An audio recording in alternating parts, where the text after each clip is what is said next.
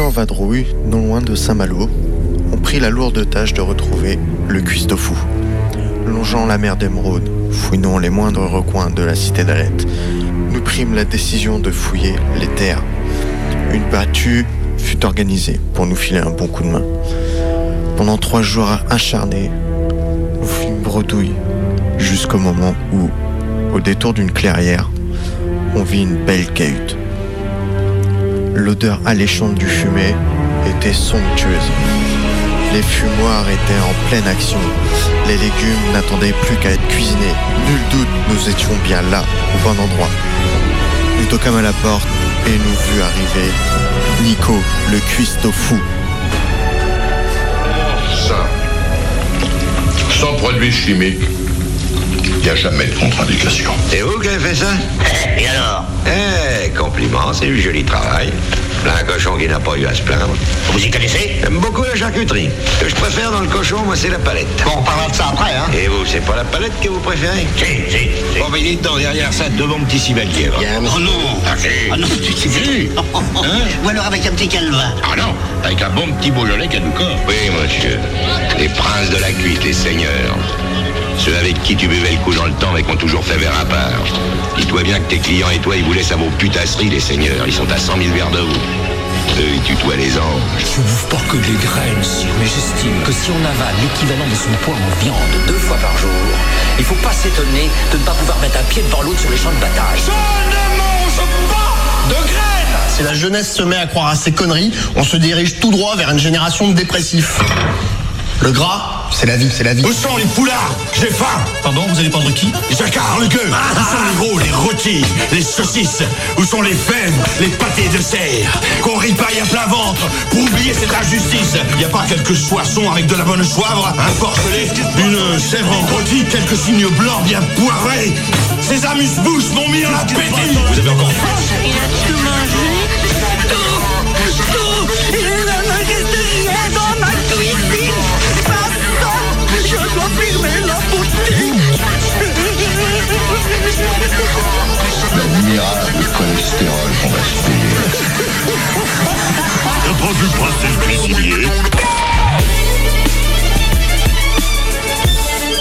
Un gaston en vadrouille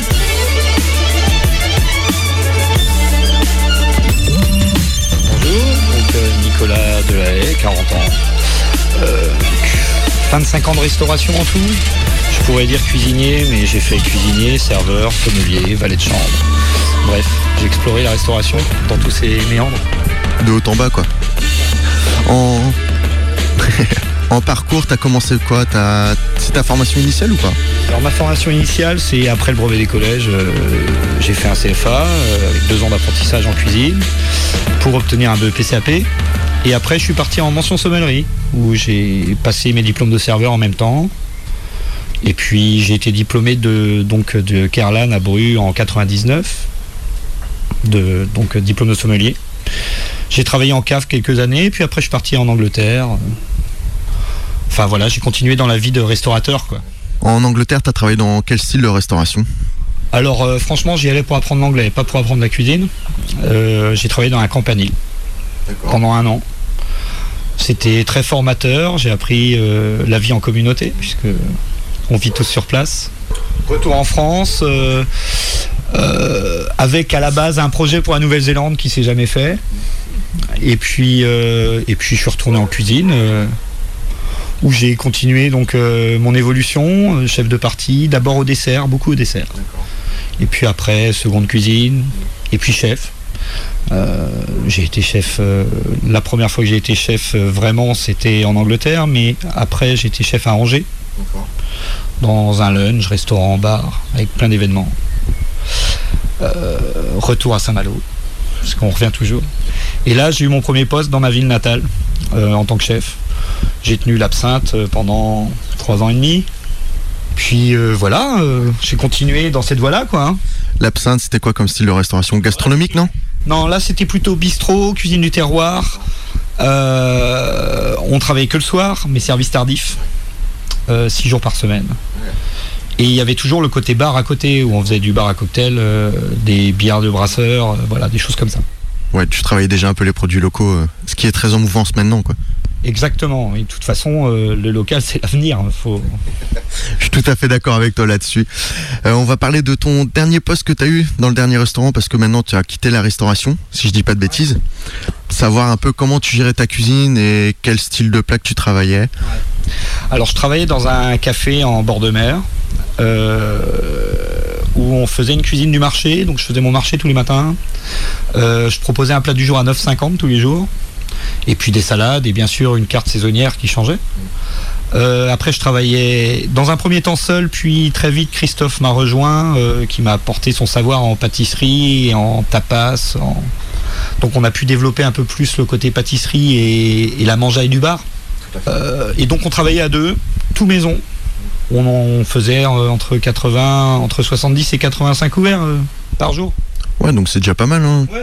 T'as pas le temps de t'emmerder pendant le service, quoi. Non, non, c'était parfait. Après, c'était super pour moi. Je suis père de famille. euh, Je travaillais que le midi. Je travaillais pas le week-end.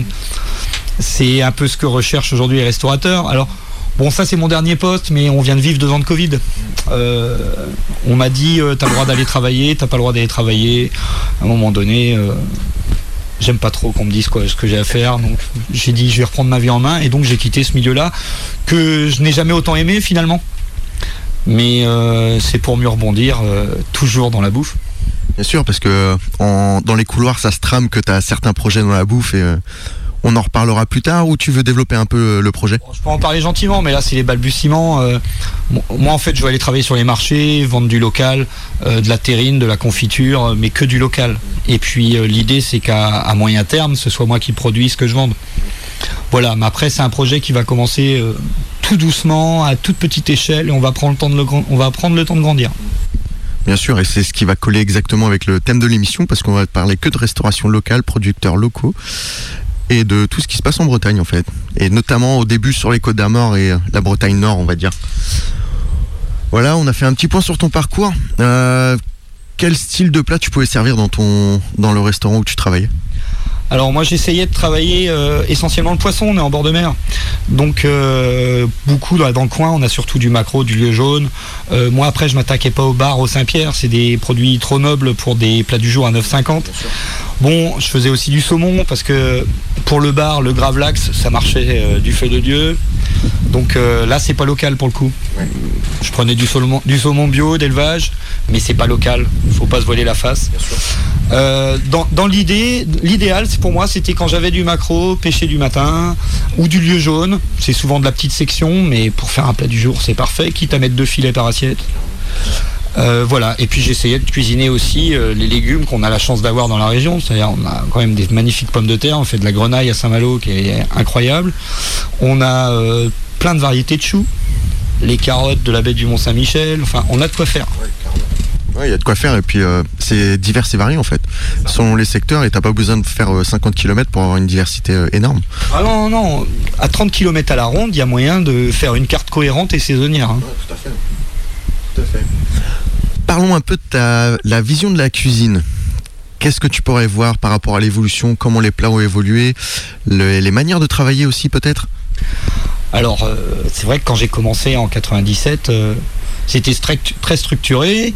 Pour envoyer 40 couverts, on était 5 en cuisine. Euh, c'était pas du tout le même travail en fait. hein. On avait un gros travail sur l'assiette, gros travail de mise en place. On faisait beaucoup de choses minutes pendant le service. Euh, c'était très militaire, c'est-à-dire qu'il y avait le chef et euh, le reste, il fallait fermer sa gueule. Ça, c'était comme ça. Bon, ça a beaucoup évolué et tant mieux, c'est en, en bien. Alors après, euh, les dernières choses que j'ai vécues, c'est qu'on envoyait deux fois plus de couverts avec trois fois moins de personnel. C'est comme ça que ça a évolué. La cuisine a également changé, c'est-à-dire que en 97, on faisait beaucoup de plats en sauce. Euh, la sauce était euh, essentielle, euh, omniprésente, crémée et beurrée. Tout à fait. Ou alors avec beaucoup de fond, beaucoup de choses comme ça. Donc toujours des sauces très grasses. Ça a beaucoup changé. La cuisine est de retourner vers le grillé, le vapeur, des choses plus simples, le produit pour le produit. On fait beaucoup moins de mélange d'épices aussi. hein. Je trouve que on est vraiment maintenant dans dans le fait de mettre le, le produit en avant, le goût du produit et plus d'artifice. Ça a beaucoup évolué et c'est aussi plus diététique. En tout cas, c'est ce que je ressens euh, ne serait-ce que sur ses achats. hein. Autrefois, euh, en une semaine, on passait euh, 20, 20 litres de crème et 10 kilos de beurre. Euh, moi, c'est terminé. Je pouvais faire ma semaine euh, dans mon bistrot. Là, je pouvais faire ma semaine avec 5 kilos de beurre et j'étais large. Ouais, très large. Il y a aussi maintenant, peut-être qu'on valorise un peu plus le produit en qualitatif qu'en quantitatif.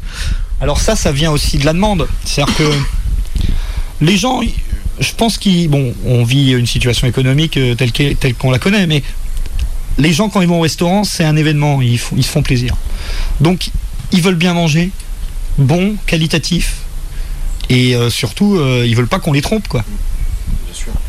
Donc, euh, si vous arrivez avec ce discours-là et avec euh, dans l'assiette des bons produits du coin qui sont bien cuisinés, les gens n'auront pas de mal à payer un peu plus cher parce qu'ils sa- ils savent ce qu'ils viennent chercher. Après, il faut être clair avec ses clients. Il faut, savoir tout de suite. euh, Bah oui, moi, je fais ça. J'ai pas envie de faire autre chose. J'ai pas envie de faire de la moule frite parce que ça rapporte. Voilà. T'as pas envie de faire de la galette parce que aussi ça rapporte ou de la pizza ou du burger qui va qui a un coefficient qui est juste énorme par rapport à d'autres plats et, et notamment à du poisson. Alors, j'ai envie de dire économiquement, l'idéal dans la profession, c'est de commencer par une crêperie, une pizzeria ou un kebab. Ton beurre en 8 ans, et après tu te fais plaisir dans ta deuxième affaire. Voilà. Euh, ça, c'est vraiment l'idéal. Après, euh, personnellement, moi, je me vois pas faire 8 ans de la merde pour gagner ma vie. Je suis tout à fait d'accord et je le partage avec toi. Je préfère. hein. Attention, je, je- je mets pas tout le monde dans le même panier. Il y a d'excellents crêpiers, d'excellents pizzaiolos. Ah, tout à fait. Après, il y a. Pas, euh, euh, Il y, a- il y en a vraiment des hauts de gamme, mais euh, je viens de Saint-Malo. On a plus de 50 crêperies. Je recommanderais pas trois. hein. Voilà, le message est passé, quoi. On va, on va te dire, voilà. Mais ouais, j'ai un avis par un avis euh, qui te rejoint là-dessus. Aussi, dans l'évolution de la cuisine, des choses qui ne se font plus réellement, c'est les légumes tournés, tout ça. Le travail des légumes a énormément changé aussi. Alors ça, on faisait beaucoup ça en brasserie euh, dans les années 2000, euh, entre les années 2000 et 2010 surtout. Euh, beaucoup carottes, courgettes, pommes de terre tournées, ça se faisait beaucoup. Alors évidemment, les années 80-90 aussi. C'était un symbole de luxe, on va dire. C'était euh, c'était très simple, hein, il fallait euh, décorer toutes tes assiettes avec une touffe de persil et un morceau de tomate. Euh, c'était une autre époque. Euh, c'était très standardisé, il fallait pas déborder. euh, Il y avait peu de place à la créativité dans le sens où il fallait faire comme dans le bouquin. Ouais, tout à fait. C'était très rigide, on va dire, sur la créativité. Aujourd'hui, l'approche est différente, c'est-à-dire, euh, vas-y, tiens ton produit, exprime-toi, qu'est-ce que tu ferais avec ça? Alors, il y a des bases à connaître. Euh, je pense qu'il ne faut pas passer à côté parce que c'est ce qui fait. euh, on a la chance d'être en France. C'est culturellement, on en sait des choses sur la bouffe. Quoi. Ah bah, c'est un peu le pays de la gastronomie, on va dire. euh, On n'est pas le seul, mais on, on est quand même une référence, en tout cas en Europe. Oh, tout à fait. Et euh, je pense qu'il faut cultiver ça, donc il faut garder ses principes. Tout ce qui est, euh, tout ce qui est euh, les modes de cuisson, les sauces de base. Alors euh, peut-être euh, pas connaître euh, euh, tous ces potages comme on nous apprenait euh, dans les années 90. Euh, SOU, lentilles, euh, du barichou. euh, Ouais, après, une bonne crème du baril avec des belles sommités de choux et tu peux mettre deux ou trois styles de choux, c'est, c'est que ça claque, quoi. on est d'accord, mais on trouve plus ça sur toutes les cartes euh, des restaurants comme autrefois. Ah bah bien sûr, un, un plat tout bête, c'est euh, un coq au vin. Quel restaurant fait un coq au vin à l'heure actuelle? Cite-moi en un, si t'en as un, franchement, je suis preneur. Alors je pense que certains ouvriers le font de temps en temps, mais pour des questions de coût en fait. Parce que c'est pas cher à faire. c'est sûr. C'est sûr, c'est pas cher. Après, il y a des restaurants qui qui s'embêtent encore à faire de la tête de veau, tu vois. Je sais qu'il y a des gens qui font de la tête de veau tous les jeudis. En général, c'est le jeudi où tu vas avoir le boudin puré ou des plats classiques. Et ça rassemble et ils font complet, les gars. C'est vrai. C'est vrai, après la tête de veau, les gens sont demandeurs. Ils, ils mangent un demi-litre de sauce gribiche pour euh, une portion de tête de veau. C'est ça qui les intéresse, c'est la sauce. Donc ce- qu'il faut savoir, c'est qu'une bonne tête de veau, c'est surtout un mec qui sait faire la sauce. Ah mais tout à fait, une bonne sauce, après qu'elle soit roulée ou de ma- de manière différente, mais aussi c'est un plat, donc, on va dire, de carnivore. les gens qui mangent de la viande adorent la tête de veau, et c'est là qu'on voit les, les spécialistes, on va dire. Alors dès qu'on est un peu en campagne, euh, on voit bien que les gens, les gens sont encore carnivores. euh, les véganes sont à Paris. hein. Ouais, tout à fait. ouais. Hein Euh, alors après, euh, moi je suis pas un carnivore carnivore, je suis pas obsédé par ça. Euh, je mange très peu de viande. Je mange, je mange très peu de viande. Maintenant, quand je, me, quand je choisis de me faire une côte de bœuf, je la choisis locale, bien nourrie. C'est pas une réformée, c'est une bête à viande. Et voilà, et je me fais plaisir. Mais c'est vrai qu'aujourd'hui, on peut, enfin, tout le monde peut pas mettre 20 balles dans de la viande tous les jours. Ah bah tout à fait, mais peut-être du coup en manger un peu moins et de meilleure qualité et choisir du local, peut-être même de la viande maturée, parce que ça se fait de plus en plus maintenant. On est d'accord, mais là tu vois, j'ai tenté une nouvelle expérience professionnelle, j'ai été travailler un peu dans le BTP pendant 7 mois. Je suis tombé au milieu de carnivores, c'est des mecs qui mangent de la viande matin, midi et soir.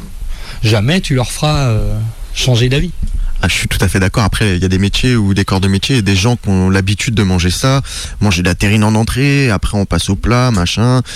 On s'envoie un petit bout de fromage, le petit vin qui va bien aussi à côté. Après, ça reste aussi euh, dans notre culture française. On est d'accord, on est d'accord, mais euh, même au niveau sanitaire, les gens devraient euh, un peu rendre plus pluriel leur façon de manger en fait. C'est-à-dire euh, pas avoir des stéréotypes. Le steak frites c'est bien une fois de temps en temps, mais on peut pas en manger tous les jours. Bah oui, un, un petit plaisir de temps en temps, un steak frites, ça fait plaisir. Et du coup, prendre peut-être même un steak de meilleure qualité par rapport à celui qu'on va prendre tous les jours. Et euh, est-ce que tu serais d'accord par exemple, tu vois, maintenant, les gens, quand tu leur demandes de manger du poulet, ils vont tous choisir, le blanc, tu vois, en morceaux. Et c'est à peu près sur toutes les bêtes comme ça. Tu vois, des morceaux comme la queue de bœuf, des choses comme ça. Tu l'as travaillé, toi, dans tes restaurants ou pas du tout? Bien sûr, tu fais des pressés de queue de bœuf, euh, ça fonctionne, ça marche en terrine, ça marche en parmentier, ça marche en plein de choses. C'est des super viandes. En plus, euh, faut pas que les gens oublient, c'est que plus c'est proche de l'os, plus ça a du goût. Donc euh, quand tu prends des pièces comme la queue de bœuf, euh, c'est un goût extraordinaire. C'est fondant, tu fais ça avec des bonnes carottes d'Abbé du Mont-Saint-Michel. Ça apporte la sucrosité nécessaire, euh, c'est à tomber par terre. hein. Une bonne purée de pommes de terre par-dessus, t'as un parmentier qui déchire. Je suis tout à fait d'accord, tu vois. Moi, je fais mes lasagnes avec euh, de la queue de bœuf et de la bonne chair à saucisse. Bien comme il faut, quoi. Ça marche comme ça aussi, c'est ça. Mais ouais, il faudrait qu'ils reviennent un peu au principe et aux morceaux oubliés. Comme on a retravaillé maintenant les légumes oubliés, tu vois, le panais et tout ça. Euh, le panier moyen des gens euh, a incroyablement augmenté au niveau prix. Ils vont pas avoir le choix de se tourner vers des bas morceaux. euh. on voit de plus en plus dans des rayons des morceaux qu'on voyait plus comme euh, la rouelle de porc par exemple. Ça, ça revient parce que c'est pas cher, c'est bon, il y a de la viande dessus. Les gens vont y revenir forcément. Alors le gros problème qu'on va avoir, c'est que les gens ne savent plus cuisiner. Ça, c'est un vrai problème parce que c'est des morceaux qui demandent de la cuisine. Et du savoir, parce que le robot, ça, sait pas le travailler, tu vois. La rouelle de porc, ça passe pas dans le robot. Possibilité de marque, mais euh, mets ta queue de bœuf dans le thermomix, ça, ça marchera pas. bah, ça fera un tête à queue, et puis c'est tout. Hein. il va pas kiffer le thermomix. Le moteur, il va cramer, je pense. c'est ça, ouais. Bah oui, tout à fait. Mais euh, je pense que c'est important de travailler là-dessus et euh, redécouvrir le goût d'apprendre à cuisiner et se faire plaisir en cuisinant. Parce que acheter du tout fait, du tout prêt, il y a du bon, mais il faut aller chez le traiteur. Après, euh, dans les supermarchés, on va dire, euh, le service traiteur, c'est du congelé, quoi. Oui, je suis d'accord avec toi. Alors, nous, on a exercé un retour à la terre avec ma femme. Euh, On est en campagne, on a notre, les- notre potager, on a nos poules. Mais c'est du travail, c'est-à-dire que les gens, les gens qui veulent réapprendre à vivre, et je pense qu'il faudra réapprendre à vivre, il faudra forcément travailler son jardin, euh, récolter les fruits, euh, arrêter d'avoir de la pelouse, parce que la pelouse c'est joli, mais ça sert à rien sauf jouer au golf. Et le golf, ça nourrit pas. Ça fait plaisir, ça peut combler certaines personnes à combler des trous, mais sinon, ça sert pas à grand chose. Hein. Oui, j'ai pas de problème avec la taille. Mais, mais retrouver un certain plaisir. Les gens, ils préfèrent euh, prendre beaucoup de, de plaisir dans certaines choses, dans les sports, les choses comme ça, et ils retrouvent plus le plaisir à cultiver et un contact à certain avec la, avec la nature, tu vois. à un moment donné, il faudra revenir sur des choses euh, un peu plus vraies, c'est-à-dire euh, cultiver le bout de terrain qu'on a, euh, euh, se satisfaire de ce qu'on a, euh, et puis être heureux, tout simplement, en fait. Tout à fait, retour au plaisir simple. Dans la cuisine, il y a eu certains soucis aussi qui commencent à percer aux yeux du grand public, on va dire. Tout ce qui était soucis drogue, alcool. C'est un milieu qui est très popularisé maintenant, mis en avant, mais bon, il y a quand même les bas-fonds de la cuisine. Une certaine violence aussi avec les chefs. Tu as eu contact de ça ou pas? Oui, alors euh, comme, comme tout mec qui a 25 ans de restauration, j'en ai forcément croisé. Euh, j'ai eu un apprentissage un peu compliqué. Après, euh, clairement, moi, c'est ce qu'il me fallait. J'avais besoin de ça, sinon je pense que j'aurais été sur la mauvaise pente. Euh, après, c'est clairement dur. Euh, Il y a plein de gens à qui ça ne va pas. Euh, c'est pas la violence qui m'a le plus choqué, c'est plus euh, le sexisme, le misogynisme. euh, euh, beaucoup de chefs euh, on prenait leur serveuse pour leur bout de viande, ça c'était, flagrant. Après, euh, la drogue, l'alcool, comme tous les métiers un peu durs, et je te dis, je, je sors de 7 mois de BTP, tous les métiers un peu durs, tout le monde se shoot. Euh, Clairement, euh, il y en a plein. Alors, euh, plein c'est la fumette, d'autres maintenant c'est ce qu'on voit plus chez les jeunes, c'est ils sont à la poudre, ça marche plus fort. Bon, moi après, je pense que c'est comme ça pour tous les métiers durs. c'est pas. C'est un problème sans en être un en fait, parce que les mecs ils savent où ils mettent leurs pieds. Alors après, les drogues c'est pas fait pour tout le monde. hein. Ah non, ça réussit, ça réussit pas à tout le monde.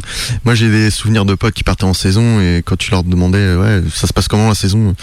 Bah, tu sais, la poudreuse, elle est pas forcément que, que sur la montagne, quoi. Et ça se passe beaucoup aussi en cuisine. Alors tu sais, moi j'ai pas vécu ça parce que j'ai jamais fait de saison en montagne, mais j'ai des amis qui ont fait des saisons en montagne. Je les ai vus revenir en faisant 15 kilos de moins et pâles comme des culs. Et c'est des mecs, bon bah clairement, euh, ils avaient les naseaux en platine après trois mois quoi. Ah bah, c'est ça, un petit under. hein. Mais voilà, bon. Ça, c'est les dangers de la montagne. Moi, j'ai jamais voulu le faire parce que je, je connais mon problème aux addictions, donc je voulais surtout pas me trouver dans une situation où j'allais m'y, où j'allais m'y mettre.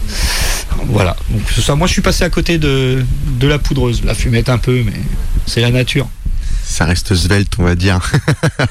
Il y a aussi certains, certains alcools qui ont été très consommés en cuisine. Je me souviens d'un chef, moi, qui me parlait qu'ils avaient changé la recette du cognac, qu'ils l'avaient rendu salé, en fait, pour que les, chefs et les cuisiniers arrêtent de le boire. C'est quand même fou. Et c'est un problème qui est récurrent en cuisine. Ouais, alors après, euh, moi je me souviens avoir vu euh, euh, mon chef boire de la Valstar. le litron, il partait avant 9h le matin. j'ai vu ça, j'ai vu aussi des gens très respectables derrière leur comptoir euh, dans des restaurants un peu huppés euh, euh, se boire un pack dans la journée. j'ai vu ça. Après, on rejoint les addictions, hein, c'est des métiers durs. Et puis il y avait une culture de ça aussi, c'est-à-dire que le, bistro- le bistrotier, jamais un verre vide. Mais on passe à autre chose. hein, là, ça a vraiment changé pour le coup. euh, Aujourd'hui, les endroits sont plus classes, sont plus mesurés, euh, il y a moins de débordements. C'est quand même autre chose. Puis il y a une mise en avant aussi du chef. Avant, il restait- dans sa cuisine, euh, bloqué dans sa cuisine, il allait jamais en salle. Maintenant, les cuisines sont même ouvertes et le chef va voir la clientèle. C'est quand même une évolution qui a été monumentale. Alors oui, et en même temps, ça paraît évident, c'est-à-dire que ton restaurant, il a beau avoir le même nom, si tu changes de chef, euh, ta cuisine sera différente. Et euh, bah, je pense que c'est important, moi, que la mise en avant, et puis c'est des métiers qui ont souvent été dénigrés. Euh, ceux qui faisaient de la cuisine, alors moi j'ai eu de la chance, j'ai choisi mon métier. J'avais j'avais la possibilité de faire des études, j'ai pas voulu en faire. Euh, mais la plupart des gens de ma génération, ils étaient mis là parce qu'ils étaient pas bons à l'école, ils étaient dyslexiques, mais à l'époque, il n'y avait pas les mots pour dire ça. On savait, enfin, aujourd'hui, tous les gamins sont dyslexiques ou, ont un problème de comportement ou machin, mais à l'époque, on se disait juste c'était un sale gamin. Et on les mettait en cuisine ou on les mettait maçon euh, et puis terminé. Donc c'est vrai que nous, euh, pendant très longtemps dans le métier, on avait quoi? On avait des, des cancres à l'école et puis des repris de justice que personne ne voulait. C'était à peu près ça pendant longtemps. Ça a beaucoup changé parce que c'est devenu hype avec euh, toutes les émissions culinaires euh, qui ont fait du bien quelque part à la profession. Et en même temps, euh, quand tu te retrouves avec des gamins qui viennent en stage dans tes cuisines, ils veulent être cuisiniers parce qu'ils ont vu Top Chef, mais qui comprennent pas qu'une journée de cuisinier, c'est au moins 3 heures de ménage par jour, que c'est aussi sortir les poubelles, c'est euh, éplucher des tonnes d'araignées. Moi, je suis cuisinier à Saint-Malo. hein. Euh, et non, ils veulent pas ça parce qu'ils ont pas vu ça à Top Chef. Ah bah carrément, puis euh, moi je sais que je fais partie de la génération top chef comme disaient mes chefs, voilà, tu vois que le beau côté mais maintenant on va, on va te faire rigoler, tu vas avoir les bas côtés quoi. Et c'est vrai qu'ils sont un peu leurrés là-dessus et pour eux en un an tu peux devenir chef de cuisine alors que pas du tout, faut, faut pas brûler les étapes. Alors attention, moi je trouve que Top Chef c'est une super vitrine. hein. Ah, je suis Euh, par exemple. Euh, c'est une super vitrine. On y voit, euh, même moi, toi, ma femme est aussi cuisinière. on, on regarde ça en couple. euh, euh, J'ai l'impression que ça m'émancipe aussi. C'est-à-dire que je vois des techniques auxquelles j'aurais même pas pensé. Euh, c'est vachement intéressant en fait pour voir ce qui se fait à la pointe. Moi je trouve ça super. Je découvre des produits. euh, c'est génial pour moi. Après, euh, faut pas que les gamins se voilent la face. C'est-à-dire que le métier de cuisinier, c'est pas que ça. Euh, c'est d'abord, euh, tu réfléchis beaucoup pour créer tes recettes, calculer tes prix de revient. C'est une gymnastique quotidienne. Tu dois gérer les équipes. Tu dois gérer tes stocks d'huile usée, euh, tes stocks de bière, euh, ton brasseur qui vient pas en temps voulu, euh, parce que c'est ça en fait, le métier au quotidien, et c'est pas que du plaisir. Il y a du plaisir parce que si t'en prends pas, faut plus faire ça. Bah, sûr. Mais c'est pas que du plaisir, c'est aussi énormément d'emmerde, tout le temps. Et les gamins qui débarquent comme ça et qui se disent, moi je vais être un super chef, souvent en plus, t'en as qui sont talentueux en plus, qui ont vraiment un truc, mais qui ont omis la partie chiante du métier. Et elle existe dans tous les métiers, hein, mais dans la nôtre, elle est lourde. On se fait une petite pause musicale Tu nous as prévu quoi comme premier morceau? Alors, en premier morceau, j'ai choisi euh, un morceau de mon groupe rock qui, pour moi, a été euh, le père de tous les groupes rock des années 90. C'est Tool. Et donc j'ai choisi Schisme, qui est un morceau abordable de Tool, parce que euh, Tool, tout n'est pas abordable. Faut être abord- faut être averti. C'est un peu pour moi les, les Pink Floyd des temps modernes.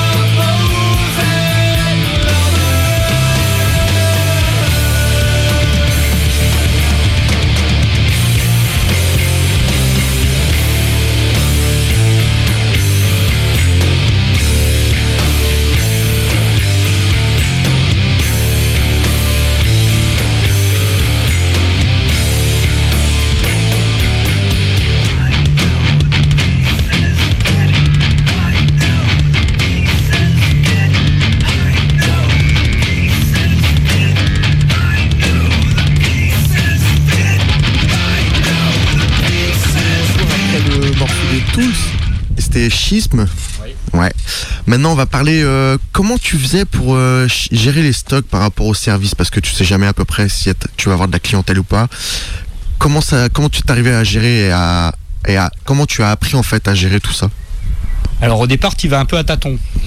Euh, surtout que là, c'était une affaire dans laquelle la dernière affaire que dans laquelle j'ai travaillé, j'ai travaillé 5 ans. Bon, dont deux ans de Covid, hein, donc euh, on va pas. On va, enlever On va dire, deux années-là. on va dire trois ans complètes. Voilà, trois années complètes. Euh, au départ, euh, on n'y faisait pas à manger là-dedans. Donc moi, je suis arrivé et j'ai fait de la place pour qu'on puisse faire à manger le midi. Euh, au départ, j'y allais à tâtons et je blindais mes frigos. hein. Euh, tu sais pas à quoi t'as- t'es pris. Mais au bout d'un an, tu as fait un cycle complet, tu te vois bien. Et après, moi, je gérais assez simplement, c'est-à-dire que je mettais en place tous les matins entre 20 et 25 plats du jour. Donc je faisais mes achats en fonction. À côté, j'avais ma petite carte, mais euh, ma carte était très simple, c'est-à-dire que les entrées, il n'y en avait pas vraiment, c'était des tapas pour le bar. Donc euh, charcuterie, petite assiette de fromage, crevettes roses, bulot, mayonnaise. Tout ce qui peut se vendre dans un bistrot pour l'apéro. Et puis en, plat, donc j'avais euh, deux, trois salades, la salade César, une salade de, de poisson fumé. euh, euh, j'avais souvent un plat asiatique, donc soit un saté de bœuf, euh, soit un pad thaï, des choses comme ça. Et puis un burger.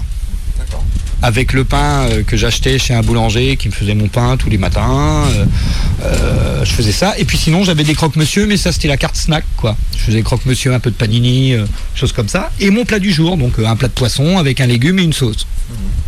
Voilà. À part, je faisais une viande le, lundi, mais pour une raison simple, il n'y a pas de pêche le week-end.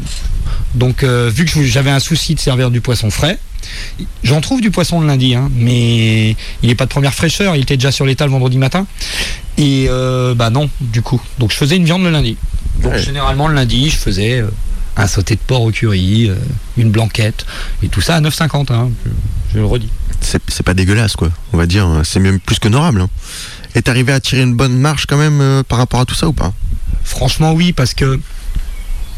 Bon, je sais pas si je devrais parler de ça, mais. Moi, j'ai pas donné le, le nom du restaurant, donc si je peux. Euh, je, sur le plat du jour, je gagnais pas bien ma vie. En revanche, sur une salade César vendue 13,50. Mon prix de revient, même si je fais mes œufs durs, que je fais ma sauce César, que je cuis mes blancs de poulet qui viennent de la Vicomté-sur-Anse, donc à 18 km de Saint-Malo. Euh, même si je fais ça, mon prix de revient, il est à 2,30€. Donc, je gagnais pas ma vie sur le plat du jour, mais je gagnais ma vie sur le burger, je gagnais ma vie sur le, la salade César, je gagnais ma vie sur mon pad thaï. C'est surtout du riz. hein. Euh, je- Enfin voilà. Donc au final, c'est un équilibre à trouver. Moi, mon plat du jour, c'était un peu ma soupape. C'est là que je me faisais plaisir. Je prends aucun plaisir à faire un croque-monsieur, hein. mais on en vend tellement, faut pas, faut pas ne pas le faire. Un croque-monsieur vendu 6,50€, euh, c'est du pain béni. Hein. Euh, donc euh, voilà, faut le faire.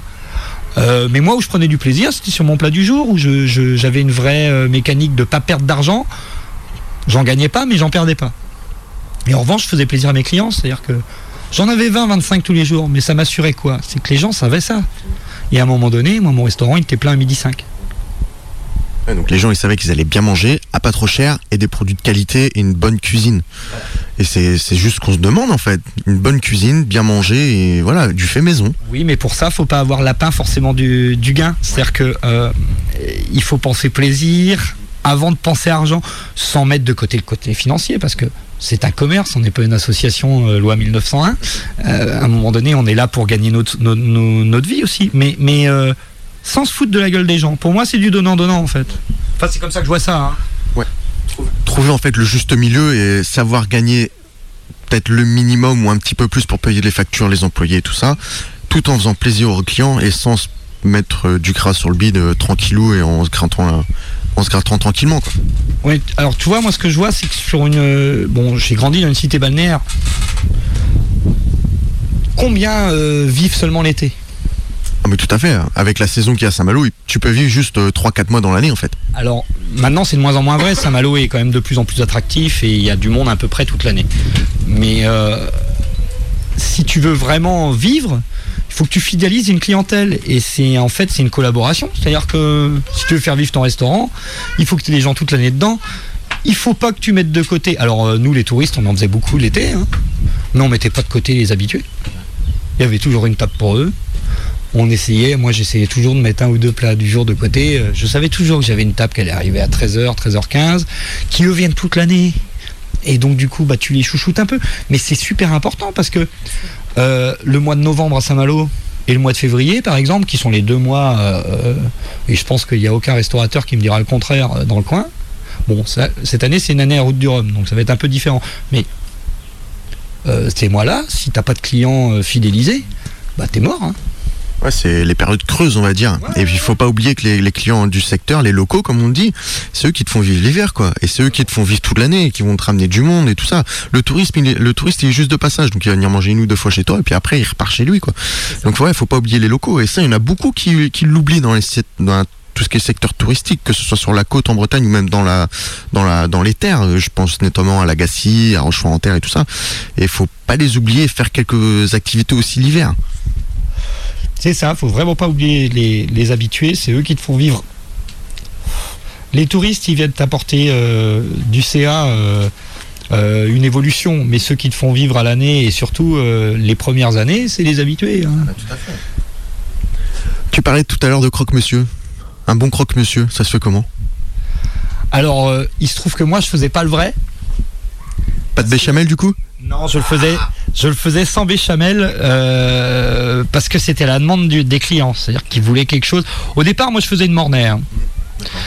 Et euh, Tu peux nous expliquer ce que c'est une mornay? une mornay, c'est une béchamel euh, dans lequel on rajoute euh, pour un litre, faut rajouter 100 grammes de fromage. Voilà. Et du coup, ça gratine bien, c'est parfait, c'est tout ce qu'on aime. Et donc au départ, je faisais une mornay avec du bon jambon de pays.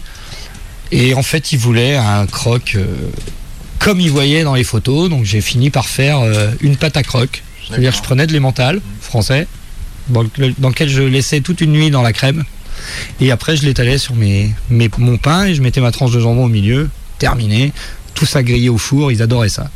Mais c'était pas le vrai croque, je vous l'accorde. Il n'était pas fait à la poêle, il n'était pas fait avec une mornay. On est d'accord, c'était pas le vrai croque. Ouais, mais après, si le client demande autre chose, ben, de temps en temps, faut savoir l'écouter, mettre un peu ton ego aussi de côté. hein.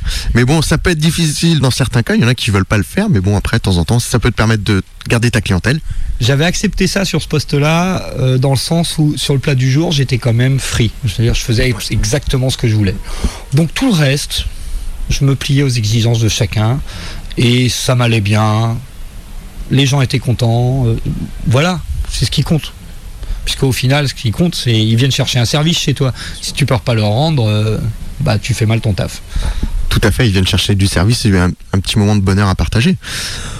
Tu nous as prévu un deuxième, euh, un deuxième morceau à faire écouter?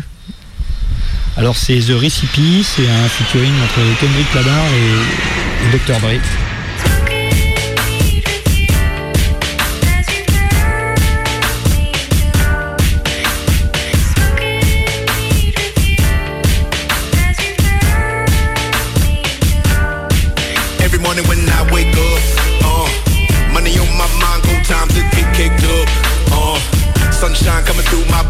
Living, but really though it's never enough. Ten billion, that's a must. Living in California, everybody wanna visit for. They come from from all around the world for the.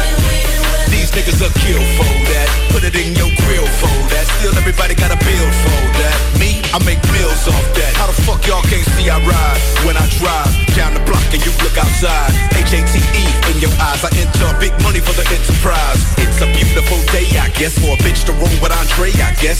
Roll it up, baby, come on, let that trust and roll it up for me when I'm stressed. You might catch me in Atlanta, looking like a boss. New Orleans and then Miami, party in New York, Texas I be screwed up. Chi-town I be really pimpin', but nothing like my hometown. Now forever living with me.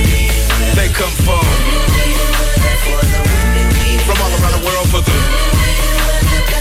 winning weather. Don't it sound never complete? What what more can I say? Welcome to LA. My nigga said he wanna fly out to get him some three W's only for a three day run. Bitch, take the motherfucking pennies off. You ain't no none shit. I be living in the sky every time I ride by them hoes. Ribbon in the sky on the radio, cause Stevie know I control. Let it breathe, I control. California living till I am old. We want to be on to peak on the charts so the peons can be gone and pee on their hearts. Ain't the coupe, she ain't the neon, cause she on the BS before we can start on. Fuck with a nigga, ride with a nigga. Let them know I'm priority. Order me, Hennessy and for my niggas, OG killer. Call it Jason, boy, he's boy, he on his shark. Boy, he sure be having the marks on they mark. Pretty bitches and tire marks. Let them inhale the pipe exhaust. Let them reveal how much it costs for this life. Control of my vice? No way, hell no, uh-uh. If I'm wrong, I wanna be right. We want to be on to peak on the charts so the peons can be gone and pee on their hearts. Women, we weather is not my fault. That it's 82 degrees and my top peeled off. You might catch me in Atlanta, looking like a boss. New Orleans and then Miami. Party in New York, Texas, I be screwed up. Shot-town, I be really pimpin'. But nothing like my hometown, now forever living. They come from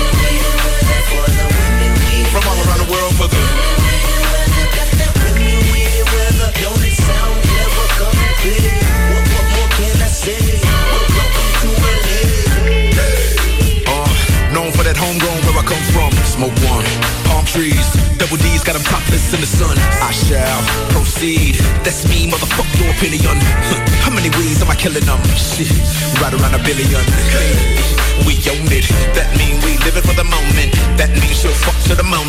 Time and I got time and I know that I'm in a position of controlling anything I buy that ocean. I'm a boss I buy that ocean. Ain't nobody fucking with this. They want that shit, they often see. I give it to 'em, but in between my time, I gotta tie shoestrings. Life's a trip when you want these things. I often slip, and then I lean to a three W's of life. You know, blowjob need an application of eating pussy, make appetite. And yeah, my type, I like them brown, just like my drink. The fuck you think? I don't fuck with no hand me down. See if you fuck, then it's after me. You know how much I'ma make it work. You know her trust living in her purse. When you discuss your love for lust, just make sure you visit here first. Cali. You might catch me in Atlanta, looking like a boss. New Orleans and then Miami. Party in New York, Texas, I be screwed up. Shot-town, I be really pimpin'. But nothing like my hometown,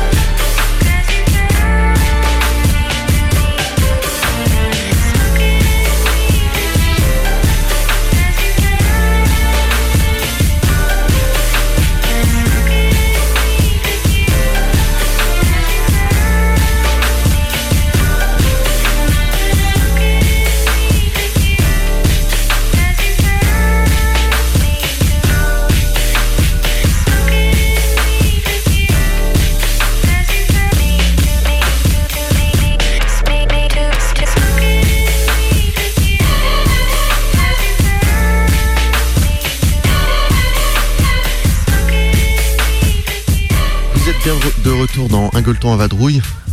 Maintenant, on va commencer à causer un peu plus de toi et de ton identité, ton identité culinaire, tes valeurs sûres, tes chefs que tu aimes bien.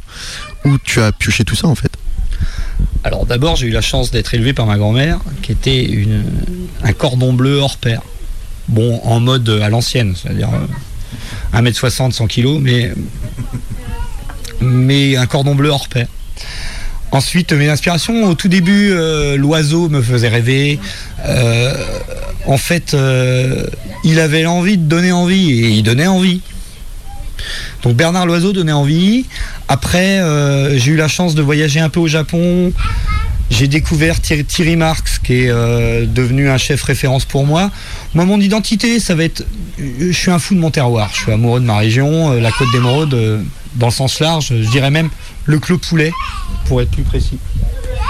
C'est là, que mon identité se trouve. Alors après, j'ai des influences asiatiques, euh, pas trop sur les produits, plus sur les techniques. Mais ça, c'est le Japon. euh, ça transforme tout cuisinier qui y passe. Euh, amoureux fou de mon terroir. Donc, ce que j'aime ici, c'est cuisiner le homard bleu de nos côtes, nos araignées, le maquereau chopé à la traîne euh, en allant à ses ombres, euh, et puis les choux du jardin, quoi. Voilà, c'est ça que j'aime cuisiner. Euh, après, j'aime la cuisine au beurre, même si j'avoue avoir beaucoup réduit mes, mes portions en vieillissant, bizarrement. Je sais pas si c'est la quarantaine et, et les analyses de sang à surveiller qui font ça. Le cholestérol qui est monté en flèche, hop là, on va descendre un peu le beurre et la crème. Mais la cuisine au beurre, il y a rien de vrai, quoi. Hein, c'est, il faut, y, a- y a rien de mieux que ça. C'est beurre doux ou beurre salé Ah bah, pourquoi ça existe le beurre doux Ça existe. Moi, j'ai connu des chefs en Bretagne qui travaillaient au beurre doux. Ouais, alors éventuellement pour la pâtisserie, je peux accepter, bien qu'un moelleux au chocolat fait avec un beurre salé, ça déglingue sa mère. Ah bah, chocolat, fleur de sel, euh, c'est une valeur sûre. Mais euh, bon, éventuellement pour faire un feuilletage, le beurre doux, je peux l'ac- je peux l'admettre, mais dans rien d'autre en fait. Nous, on l'utilisait, c'était surtout pour faire les beurres blancs, les choses comme ça, les sauces. Comme ça, on, comme ça, on pouvait mieux gérer l'assaisonnement. Alors, moi, on m'a toujours, m'a toujours dit ça. Moi, je l'ai vu dans d'autres maisons, euh, le beurre salé, il passait directement. Après, il parlait de stabilité. Je vois pas. C'est ouais, c'est ceux qui connaissent rien au beurre qui disent ça. Franchement, euh, enfin comment te dire, moi je suis, je suis moitié euh, lait ribot, moitié de- moitié beurre de micelle, donc à un moment donné, non, c'est pas possible de te faire autrement quoi. Après euh, que que en Provence ils défendent leur huile d'olive et qu'ils cuisinent tout à l'huile d'olive. Même jusqu'à faire des glaces à l'huile d'olive, mais qu'ils le fassent, c'est chez eux quoi. Ils défendent leur terroir, je comprends ça en fait. Mais ici, euh, on a des producteurs laitiers, laitiers magnifiques. On fait un sel de Guérande qu'on nous envie dans le monde entier. Voilà.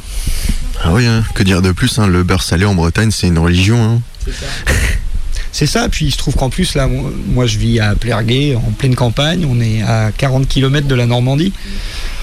Bon, euh, voilà, c'est cohérent ce que je dis, quoi. Tout à fait. on dépattera pas sur le Mont Saint-Michel. hein.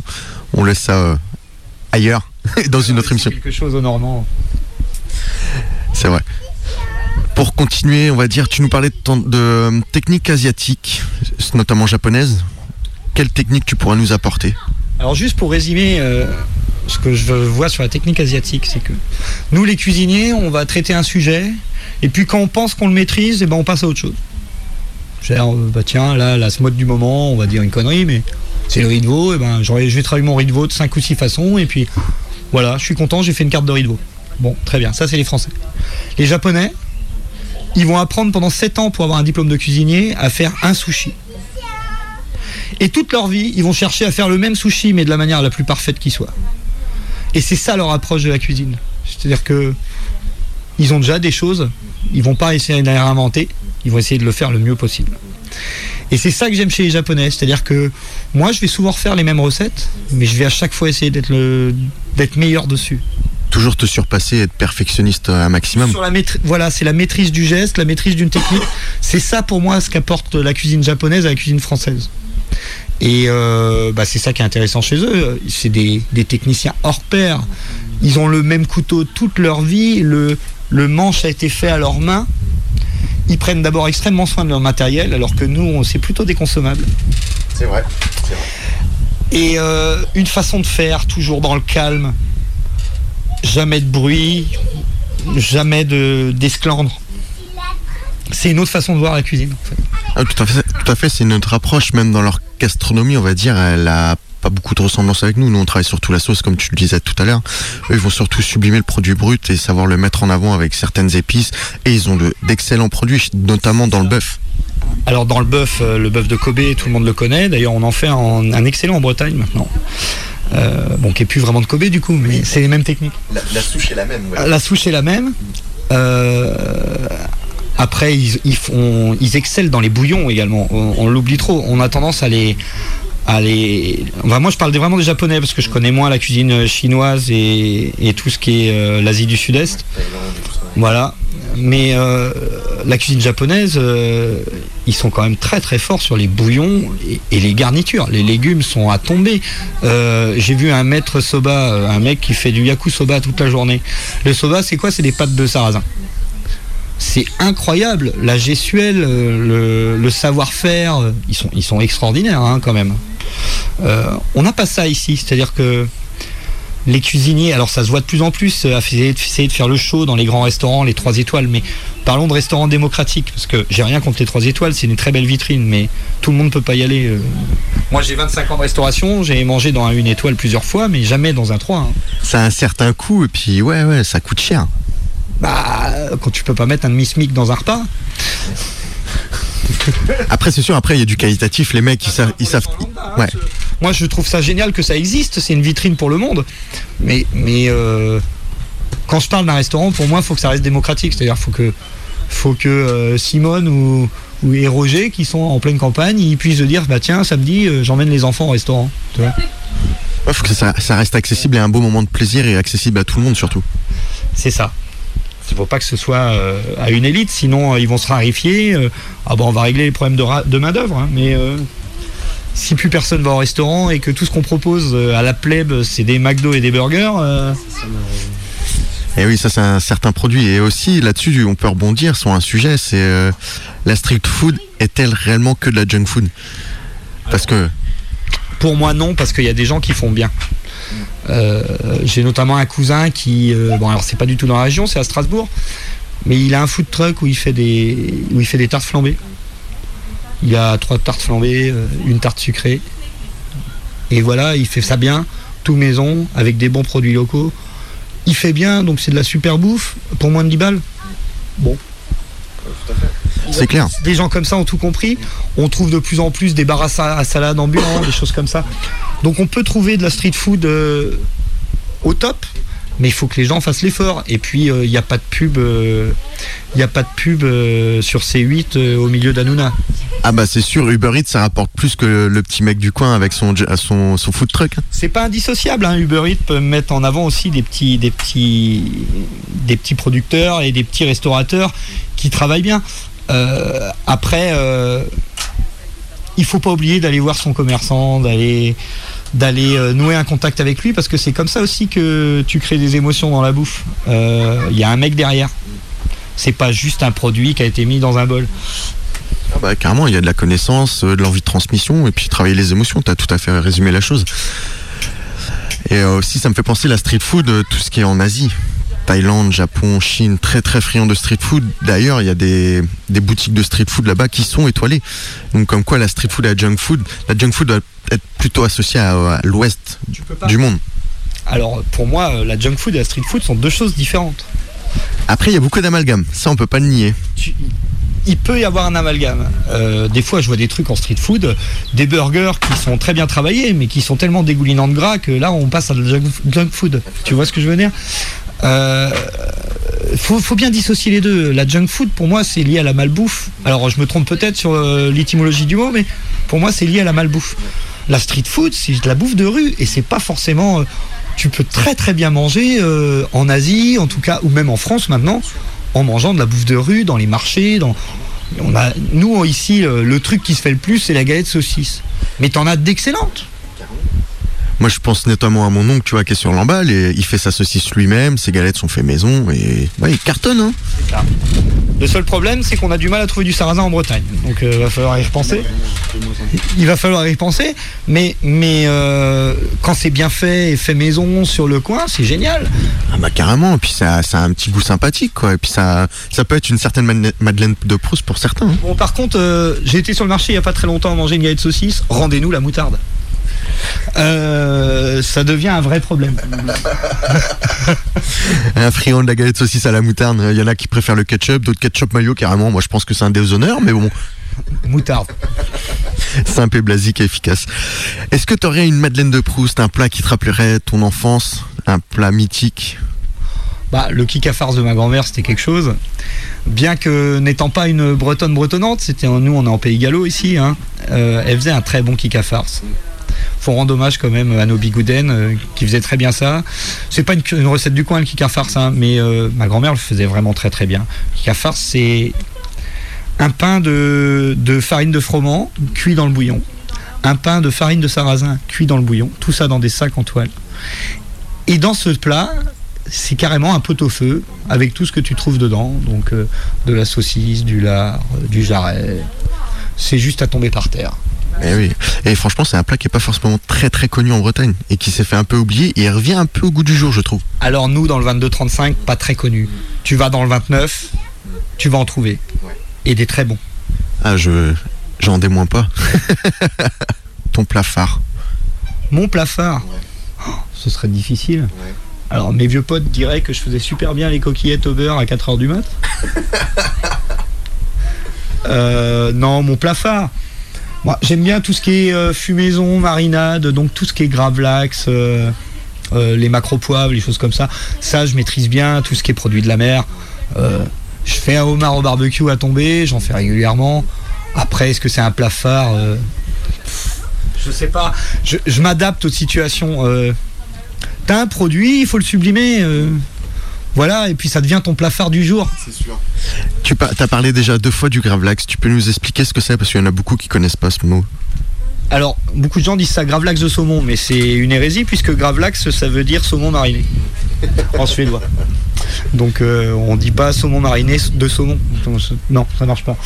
Euh, c'est un saumon mariné à la suédoise euh, dans une saumure salée sucrée avec beaucoup d'anettes, de la cardamome, des épices qu'on trouve beaucoup là-bas. Et euh, on mange ça froid ou tiède. C'est très bon snacké aussi. Euh, moi, j'aime bien les faire euh, façon yakitori, tu vois. En gros, j'en découpe une belle escalope et puis je le snack sur les quatre faces. C'est magnifique. Voilà. Tu peux le manger de plein de façons. Tu peux même le faire en rillette, ça marche. Une rillette de gravlax, je connaissais pas ça. Est-ce que tu peux nous expliquer le processus en fait pour faire le gravlax? En fait, tu prends ton filet de saumon, tu, le mets dans une marinade euh, qui fait moitié sel, moitié sucre. Dedans, tu mets des baies roses, un peu de baie de guenièvre, tu mets de la cardamome, de la graine de cardamome verte, tu mets du citron vert, euh, de l'aneth en masse. Il n'y en a jamais assez. Eux, ils en mettent plein. Et puis tu mets filet contre filet comme ça dans la marinade et tu laisses mariner pendant, pendant 24, 24, 36 heures. Ça va dépendre de la taille de tes filets. Tu peux le faire avec de la truite, avec de macro, avec plein de choses. Et euh, ensuite tu le rinces, tu le sèches bien et ça se conserve extrêmement bien. C'est-à-dire que tu peux le garder, euh, si tu le mets sous vide, tu le gardes un mois sans problème. Oui, parce que du coup, le poisson il perd de son humidité et il se sèche en fait. Euh, T'as séché le poisson à l'ancienne, c'est une technique qu'utilisaient déjà les vikings, donc euh, à un moment donné, il faut faire confiance à ce qui se faisait. C'est... Ils ont conquis des territoires en faisant ça. Est-ce que tu as une pâtisserie que tu aimes? Un moment de plaisir Ma pâtisserie préférée, c'est vraiment un truc, un vieux classique à la française, et j'aime quand elle est faite de manière classique. Aucune revisite m'a jamais convaincu. C'est un putain de Saint-Honoré quand c'est bien fait. Avec la crème au beurre Non, sans crème au beurre, avec une belle crème chantilly et avec un pochage parfait. Quand c'est bien fait, quand c'est maîtrisé, ça fait plaisir. Tu nous expliques un peu le principe du Saint-Honoré? Saint-Honoré, un fond de tarte pâte feuilletée, des choux, passé au caramel évidemment, c'est bien meilleur. Et ensuite une garniture de chantilly de dingue, avec un pochage, seuls les maîtres pâtissiers savent faire. Et quand c'est bien fait, c'est à tomber par terre.